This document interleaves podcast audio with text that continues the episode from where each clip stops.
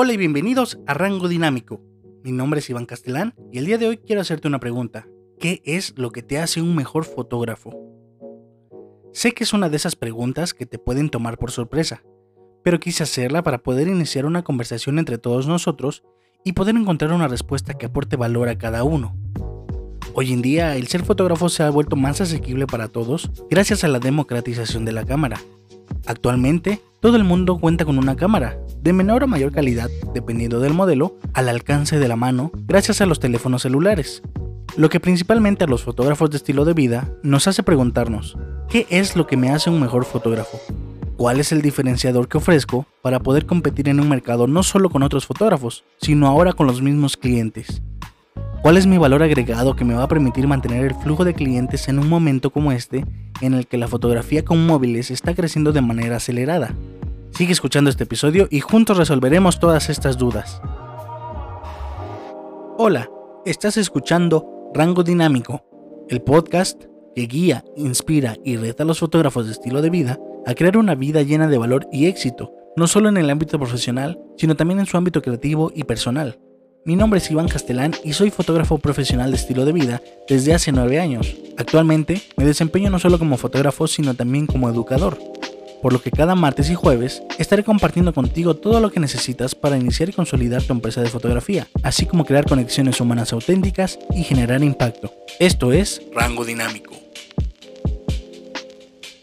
Si bien actualmente cualquier persona puede tomar fotos con su celular con una buena calidad de imagen, no significa que tu tío Pepe o tu cuñada Julieta puedan ser fotógrafos profesionales. Sin embargo, en esta época en la que vivimos, es mucho más común el escuchar cosas como mi sobrina te puede tomar las fotos con su celular nuevo que toma fotos bonitas y no te va a cobrar. O mi vecino está empezando a tomar fotos y me las puede tomar y más baratas. De entrada te puedo decir que si escuchas algo como esto, no quiere decir que ese cliente esté equivocado o que ese cliente no sabe de fotografía. Y mucho menos que ese cliente no valora la fotografía. Quiere decir que tú no estás ofreciendo valor en tu trabajo. Quiere decir que no logras ser atractivo para tus clientes quiere decir que no logras convencerlo de tu habilidad como fotógrafo y la calidad de la experiencia que ofreces, que no logras que tu cliente entienda la importancia de tu servicio y sobre todo quiere decir que no es tu cliente ideal, pero solo porque no has definido a tu cliente ideal. Como vimos en el episodio 11, si no sabes quién eres como creativo y dueño de un negocio, ¿cómo puedes saber a quién quieres atraer? La solución a esto es conocerte a ti mismo. Cuando escuchas la frase definir tu cliente ideal, estás interpretando todo como una restricción, cuando finalmente derribes esa barrera mental que te obliga a querer servir a todos, entonces te volverás más abierto a entender el proceso de perfilar con quién deseas trabajar y cuando encuentres a esas personas que pagan lo que pides, comenzarás tu camino a tener un negocio verdaderamente rentable.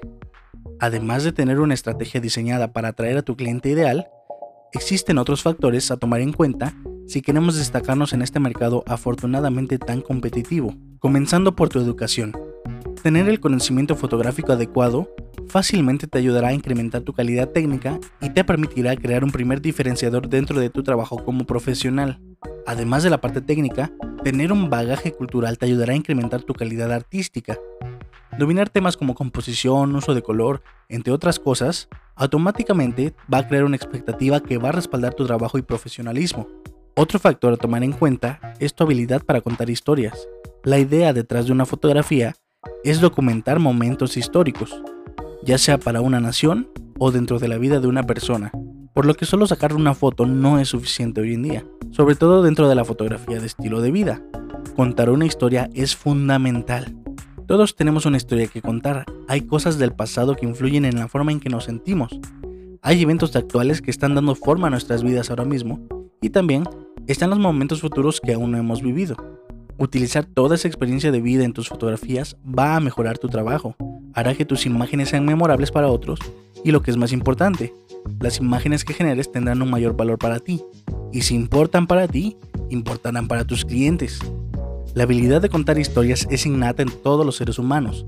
Alimenta la mente de ambos, tanto del narrador como la del oyente o el espectador en el caso de la fotografía. Es simplemente una cuestión de alterar tu pensamiento como creador de historias a través de la fotografía. Ahora, en la fotografía de estilo de vida, las historias están ahí, en bandeja de plata para ti. Aquí la pregunta es, ¿cómo puedo contar esas historias para diferenciarme del primo de la novia que está tomando fotos del mismo momento con su celular? A ver, todos hemos estado allí. Yo estuve allí. Cuando empecé en la fotografía y hace mucho tiempo me enseñaron a tomar fotos de flores, puertas, objetos en la calle, pero porque eso era lo que les encantaba fotografiar. Y sentían, o más bien suponían, que a mí me encantaba de la misma manera. Sin embargo, no me llevó mucho tiempo cansarme de los objetos inmóviles, porque no estaba encontrando mi propia terapia creativa en ese tipo de fotografía, en esta manera de contar historias. Cuando haces el esfuerzo de descubrir tus pasiones y valores, el proceso de crear fotografías que transmitan una historia realmente proporcionará un beneficio terapéutico para tu ser. Hoy en día, cuando miro las fotografías que he tomado a mis clientes, todas ellas, aún sin yo aparecer en esas fotos, me traen paz y me traen felicidad. Y esto es solo porque recuerdo la historia. Los narradores más grandes son grandes porque se mantienen fieles a su forma particular de contar una historia. Es lo que los hace diferentes y memorables. Por ejemplo, si estuvieras en una playa junto con otros 50 fotógrafos y todos fotografiando la misma puesta de sol, ¿de qué manera tu foto transmitiría algo personal al espectador, resultando en una foto distinta a las otras 49? La respuesta reside en personalizar el mensaje que transmite tu imagen. La personalización es la esencia de la narración. Sin personalización no es una historia, es simplemente una anécdota. Si me muestras una bonita fotografía del amanecer en una playa con aspecto genérico, eso es una anécdota. ¿Cuántas de esas fotografías hay allá afuera? Solo son anécdotas. Pero si me muestras una bonita fotografía del amanecer en una playa que puede ser de aspecto genérico, pero que incluye un cartel que dice, yo que sé, Hawái, y en esa foto aparece una persona de rodillas pidiéndole matrimonio al amor de su vida, eso es una historia. El amanecer y la playa son los mismos para los otros 49 fotógrafos. La manera de capturar ese momento es lo que importa. ¿Qué es lo que tú agregarías a tu puesta de sol para hacerla distinta? Lo mismo pasa con la fotografía de estilo de vida, que hace que tu fotografía destaque. Algunas maneras de personalizar una fotografía pueden ser proporcionando un elemento humorístico, o puedes agregar algo que genere un impacto al espectador, puedes incluir un elemento misterioso, o capturar el drama inherente al ser humano. Una fotografía que cuenta una historia es mucho más impactante para sus espectadores que una sin una historia.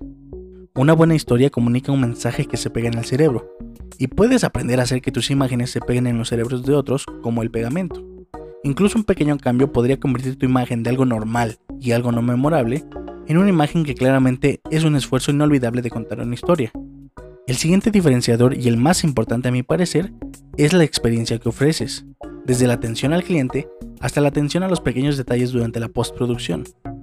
La experiencia del cliente supera todo la experiencia que ofreces a tus clientes debe ser tan buena que cuando vean las fotografías, no solo recuerden el momento que capturaste para ellos, no solo recuerden la historia, sino que recuerden lo satisfactorio que fue trabajar contigo. Esa debe ser tu meta principal. Recuerda que un servicio exitoso de fotografía es 10% tomar fotografías con todo lo que eso conlleva y 90% habilidades de comunicación. Como lo mencioné al principio, hoy en día prácticamente todo el mundo tiene una cámara al alcance de la mano con los móviles que ya existen. Móviles que ofrecen una buena calidad fotográfica en cuanto a píxeles se refiere, más no a un sensor. Pero si miramos atrás, esto es algo que hace 10 años no ocurría. Hace 10 años inclusive poca gente comenzaba a querer interesarse en tomar fotografías, cosa que con el avance tecnológico ha cambiado de manera significativa y que poco a poco va cerrando esa brecha que existía entre una persona o cliente y un fotógrafo profesional. Entonces, invertir en tu educación técnica, invertir en tu bagaje cultural y expresión artística, perfeccionar la manera en la que narras historias y crear la mejor experiencia posible para tu cliente, te ayudarán no solo a atraer a tu cliente ideal, sino a ser un mejor fotógrafo y poder no solo destacarte en esta industria, sino poder mantenerte en ella. Así como ha cambiado el escenario de la fotografía en estos últimos 10 años, me hace pensar que en 10 años más, la fotografía será mil veces más accesible para todos, por lo que en términos de mercado, lo que hoy conocemos en la industria como low y middle end clients van a desaparecer. Es decir, la fotografía será tan accesible para el público que las personas con capacidad económica suficiente para tener un móvil dejarán de consumir servicios de fotografía, pues ellos mismos podrán tomar sus propias fotos con una calidad bastante buena gracias a los avances de la fotografía con móviles. Y todo ese mercado va a colapsar para los fotógrafos que apuntan a esas audiencias. La manera en la que la tecnología sigue mejorando va a provocar que simplemente no habrá ninguna necesidad para que una novia te pague 3.500 dólares para fotografiar su boda cuando cada huésped tiene cada ángulo cubierto, con cámaras tan buenas como la tuya, y además acceso casi instantáneo a todas las imágenes digitales en su celular.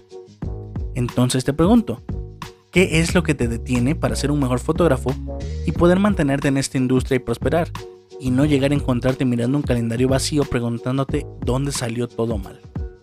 Con esta reflexión terminamos el episodio de hoy. No olvides saludarme y dejarme tu respuesta en redes sociales. Me encuentras como arroba Iván en Instagram y Twitter. Recuerda que, si quieres aprender a crear un negocio de fotografía próspero y rentable, puedes comenzar visitando ivancastelan.mx y descargar de manera gratuita, sí, completamente gratis, mi curso de 7 días para tomar el control de tu negocio. Te recuerdo que puedes suscribirte al podcast para escuchar toda la información que aquí se comparte. Muchas gracias por escucharme. Mi nombre es Iván Castelán y te espero en el siguiente episodio.